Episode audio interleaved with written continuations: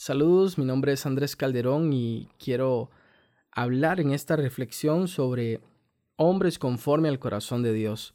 Y para iniciar quiero contarles una historia que me contó un muy buen amigo sobre un pastor que estaba en un supermercado y mientras hacía sus compras notó que había una mujer muy linda que se le quedaba mirando. En algún momento él pensó, esta mujer, ¿qué es lo que quiere conmigo? ¿Qué será? Era una mujer muy atractiva, entonces el hombre pasaba a otro y otro pasillo y se la encontraba y ella le sonreía y así sucesivamente. Entonces él pensó, qué extraño esta mujer, ¿será que está, me está coqueteando? Cuando llegaron a la caja, cuando él llegó a la caja, la mujer le toca el hombro eh, y por la espalda y, él vuelve a ver. Ella le dice, ¿verdad que usted es pastor? Él le contesta que sí.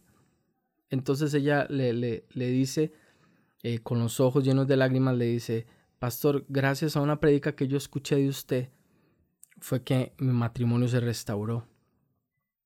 Entonces dice que él se le hizo un nudo en la garganta y le, le agradeció también a ella por el gesto, pero lo que él se llevó fue una gran sorpresa. Él dijo, ¿qué hubiese pasado si yo al ver que esta mujer me sonríe, yo le pregunto el nombre, eh, le digo que me dé el número de teléfono porque pensé que tal vez le gustaba. Entonces él cuenta esto y dice que, que él se sintió confrontado porque muchas veces nosotros, em, si nosotros como hombres actuamos de una manera natural, de una forma humana, digámoslo así, muchas veces podemos echar todo a perder podemos echar a perder nuestro matrimonio, nuestra familia, nuestros hijos, podemos comprometer nuestros principios, nuestros valores, eh, simplemente por pensar o, razonar, ¿verdad? Como lo haría cualquier eh, hombre básico en este mundo, dejándose llevar por sus instintos, por, por la forma en la que vemos el mundo. Pero en esta noche yo quiero compartirles sobre hombres conforme al corazón de Dios, como les decía anteriormente. También hay una anécdota sobre la diferencia. Yo sé que algunos la, han escuchado, pero para los que no es, la diferencia entre la honradez y la integridad. Un hombre pidió una, una pizza al hotel donde él estaba hospedado eh, y cuando llegó la pizza em, el muchacho la entregó, él fue, abrió la caja y se encontró con mucho dinero dentro de esa caja. Pero él lo que había pedido era una pizza, lo que tenía era hambre. Entonces este hombre vuelve a llamar a, la pizzería y le dice, miren, es que eh, parece que hay un error. La caja en la que debía venir la pizza está llena de dinero. Entonces yo lo que les pido es que vengan a recoger esa plata y que me traigan por favor la pizza porque tengo hambre. El gerente del el dueño de la pizzería al darse cuenta dijo, bueno, yo voy a ir con el motorizado porque este hombre primero merece que le regalemos no una pizza, sino le vamos a llevar dos pizzas. Y yo quiero tomarme una foto con este hombre tan honrado. Cuando él llegó y le propuso al Señor, mire, eh, yo quiero, por la honradez que usted muestra, yo quiero de verdad regalarle estas dos pizzas y quiero tomarme una foto con usted y voy a pagar en, publicidad en un periódico para que salgamos juntos porque esto que usted hizo no lo hace cualquiera. Entonces el señor, el, el que estaba en el hotel, le dice, mire, mejor dejemos las cosas así. Yo no quiero que nadie se dé cuenta. Usted ve la mujer que está aquí eh, en, el, en, el, departamento, en el espacio de la habitación, perdón. Entonces el hombre le dice, sí, y le dice, es que esa mujer no es mi esposa. Entonces, ahí es donde nos damos cuenta que hay diferencia entre la honradez y la integridad. La integridad es lo que hacemos cuando no, no, nos están viendo, cuando, cuando la gente está ignorando lo que hacemos, cuando andamos en cualquier otro lado. Y lo importante es entender que nosotros como seres humanos cuando fallamos, antes de fallarle a una pareja, antes de fallarle a Dios, nos fallamos a nosotros mismos, le fallamos a nuestros principios. Em, empezamos, tenemos que empezar otra vez un proceso, un ciclo que tal vez no vemos. Por eso es que muchas personas o muchos hombres están envueltos en un ciclo que no termina nunca, porque ese ciclo no se ha completado. Hasta que usted aprenda a ser fiel, hasta que usted aprenda a ser honrado, hasta que usted aprenda a ser una persona eh, conforme al corazón de Dios, un hombre conforme al corazón de Dios, usted va a ir cambiando de proceso. Mientras se va a mantener en un ciclo. Y por eso usted dice, ¿por qué siempre me pasa lo mismo? ¿Pero qué es lo que sucede?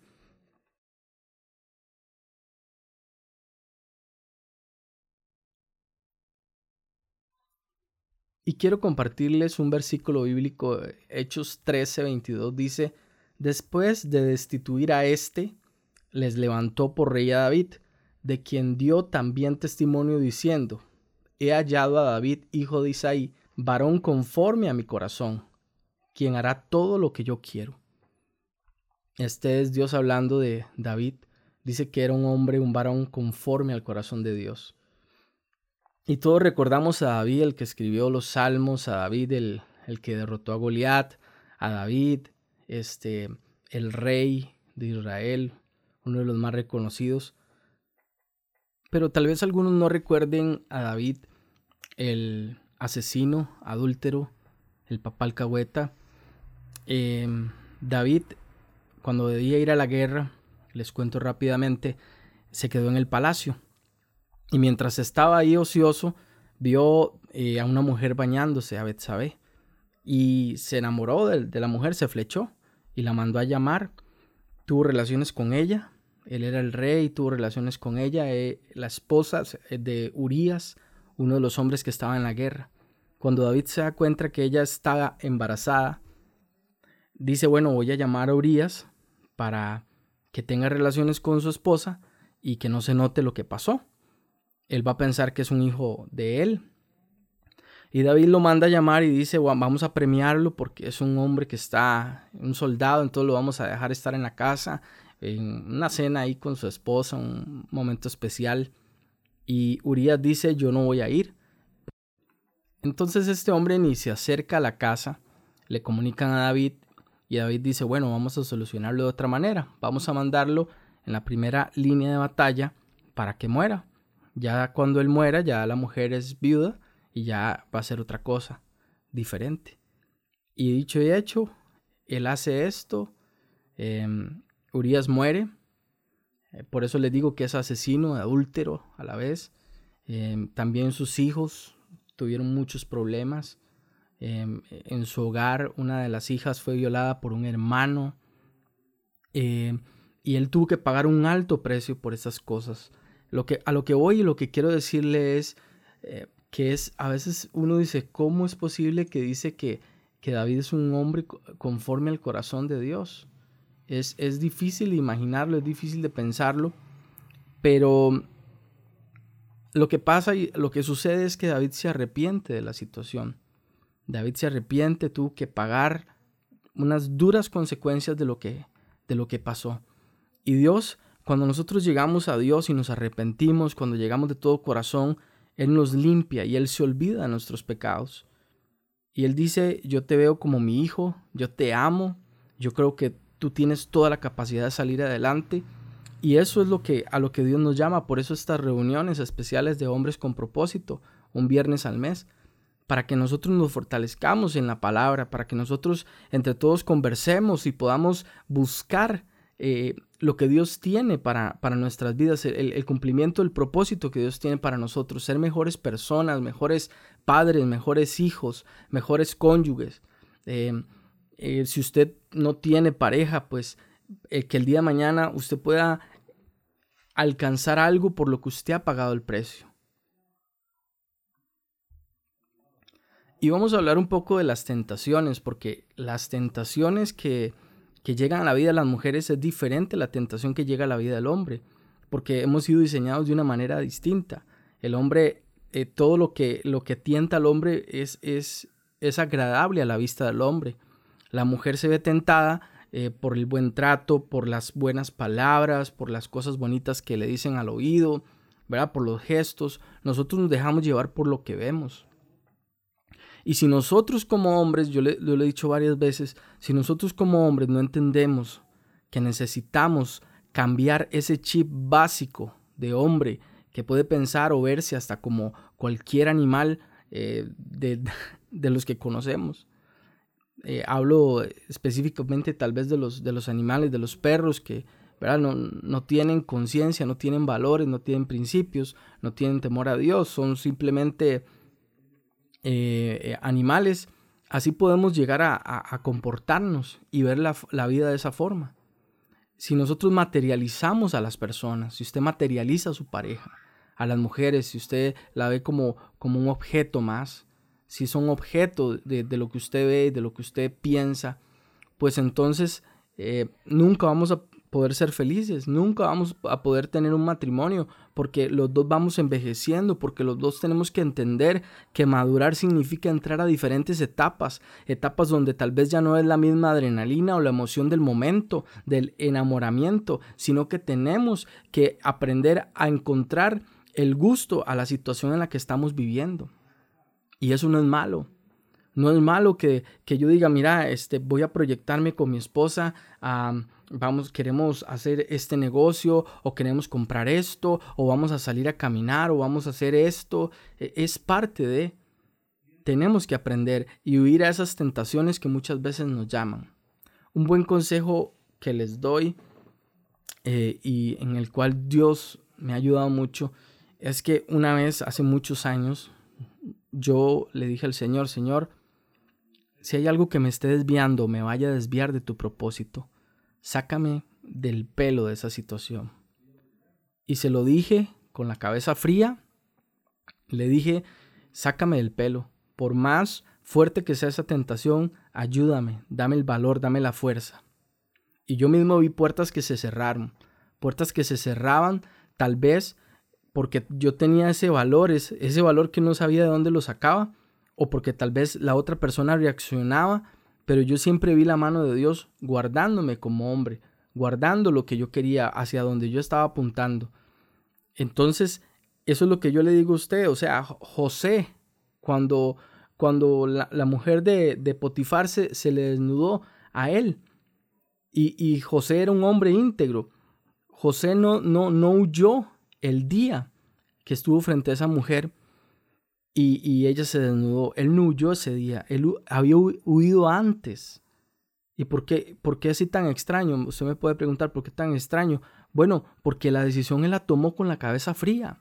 Cuando vienen las tentaciones y usted empieza a orar, vea, es muy probable que usted pierda la guerra, pero si usted antes, antes usted le dice, Señor, vea, yo necesito que usted me equipe, yo necesito que usted me prepare, Dios te va a preparar y te va a hacer un hombre de bien, un hombre diferente. Y también hay una historia de, de un abuelito indio eh, que le, le contaba a su nieto y le decía, el hombre vive con dos lobos dentro de él. Un lobo quiere hacer lo malo, quiere asesinar, quiere robar, quiere mentir, quiere hacer cosas malas, dañinas. Y el otro lobo es amable, es bueno, es sabio, es honrado, es agradable ante los ojos de otras personas. Y los dos pelean todos los días. Y el nieto le dice al abuelo, ¿y cuál de los dos gana la batalla? Y el abuelo le dice, le da una respuesta muy sabia, el que más alimentes, ese es el que va a ganar. Si nosotros nos alimentamos o nos entretenemos solo con lo que vemos, pero no tenemos una relación con Dios diaria, si usted no aprende a ver a Dios en los detalles, usted va a fallar una, dos, tres. Usted puede llegar a tener dinero, puede llegar a tener el éxito que este mundo eh, deslumbra a muchas personas o el que este mundo ofrece. Pero si usted, aún teniendo dinero o viviendo bien económicamente, usted siente que, que le falta algo, es porque Dios está tocando su puerta y quiere transformar su vida. Usted dice, es que la ansiedad me carcome por las noches, es que el, el dolor eh, nadie lo sabe, pero yo eh, a solas me siento, cuando estoy en el cuarto me siento solo, o igual, si usted siente que, que lo tiene todo, Pero si usted no tiene a Dios en su corazón, usted no tiene nada. Porque hay muchas personas que dicen, yo estoy bien, a mí no me hace falta Dios. Pero cuando nos encontramos directamente y chocamos contra la vida y, y, nos llevamos un golpe fuerte y a lo único que tenemos, a lo único que podemos aferrarnos es a un milagro y es a lo que no vemos y es a levantar nuestra mirada y decir, Señor, si tú existes, por favor, haz este milagro. No esperes llegar a ese momento, porque muchas personas están perdiendo el vivir una vida hermosa, una vida diferente. Yo no les digo que una vida fácil, pero una vida que a pesar de lo difícil que pueda ser, ya no estás caminando solo. Hay una palabra que dice que Dios nos da esa paz sobrenatural que está fuera de cualquier entendimiento. Hay personas que dicen, yo perdí a mi mamá y yo pensé que yo iba a llorar, pero que la vida, el mundo se me iba a venir encima, pero Dios me llenó de una paz que sobrepasa todo entendimiento. Eso, ese es el equipaje que yo quiero que hoy usted entienda, el cual Dios puede darle. Yo no le digo que sus problemas se van a acabar. Le digo que usted va a ser más fuerte para vencer esos problemas porque usted ya no va a caminar solo. Dios camina con usted, Dios camina con su familia. Hace algunos días alguien me decía, qué bonito que, que usted pueda tener un grupo, un Zoom los viernes con sus, con sus papás. Qué bonito. Ojalá mi familia fuera así, fuese así de unida sería tan diferente. Y yo comentaba con mi esposa y yo le decía, es que alguien pagó un precio. Hace años, mi abuelita en medio de las golpizas que le daba a mi abuelo, en medio de, de esos golpes, en medio de ese sufrimiento, ella, un hombre tocó a la puerta, ella abrió y ella se humilló delante de Dios y ella dijo, yo no tengo nada que perder. Voy a aceptar caminar con Dios. Y sé que no fue fácil, no fue milagroso, no fue que oraron por ella y ya todo fue diferente, no. El dolor siguió, los problemas siguieron, pero ella ya no caminaba sola. Y esa mujer sola, esa mujer que no tenía esposo, pagó el precio de una generación, porque gracias a ella mi mamá empezó a caminar en Dios y a conocer a Dios personalmente. Y mi papá, que no conocía a Dios, también conoció a Dios. Y ellos pagaron un precio porque son un matrimonio de muchos años. Y yo sé que no ha sido fácil y que no son perfectos, pero siempre se agarraron de la mano de Dios. Siempre. Hay una palabra que dice que Él se fortalece en nuestras debilidades, que Él es fuerte en nuestras debilidades. ¿Sabe qué significa eso? No significa que usted dice, ah, bueno, entonces yo tengo que ser débil y tengo que andar haciendo, pecando para, porque a él, eso es lo que a él le gusta, porque él se hace fuerte. No. Es que cuando usted dice, ya yo no puedo más, es cuando usted dice, Ay, me siento mal. Y usted se humilla y usted dice, yo necesito de Dios. Él se hace fuerte. No porque él dice, ah, ves que necesitabas de mí, ves que yo sí soy grande, ves que yo, yo necesitaba que usted me levantara el ego, no, sino porque él dice, aquí hay alguien que me reconoce, aquí hay alguien que se quebró, que entendió que no depende de sus fuerzas, que depende de algo sobrenatural, del que te creó, el que te, el que te hizo, el que te puso en el vientre de tu madre porque tienes que cumplir un propósito aquí en la tierra. Hay personas que están esperando el cielo para vivir bien. Y personas que dicen amar a Dios y que son cristianos y dicen, yo estoy esperando de verdad que Él venga porque la vida me va a cambiar cuando Él venga. Y yo le digo a usted, si su vida no ha tenido una transformación ahorita, usted está esperando mal. Porque si sus ojos están puestos en el futuro, yo le digo, Él ya usted, ya usted puede estar caminando en, ese, en ese momento especial. No tiene que esperar el cielo, ya usted camina con Dios. Entonces ya las, las, circunstancias cambian, ya, ya lo que antes para el hombre era éxito, ya para usted ya no es éxito. Usted dice, no, mi éxito no depende de, de ese puesto, mi éxito no depende de lo que la gente o de las apariencias.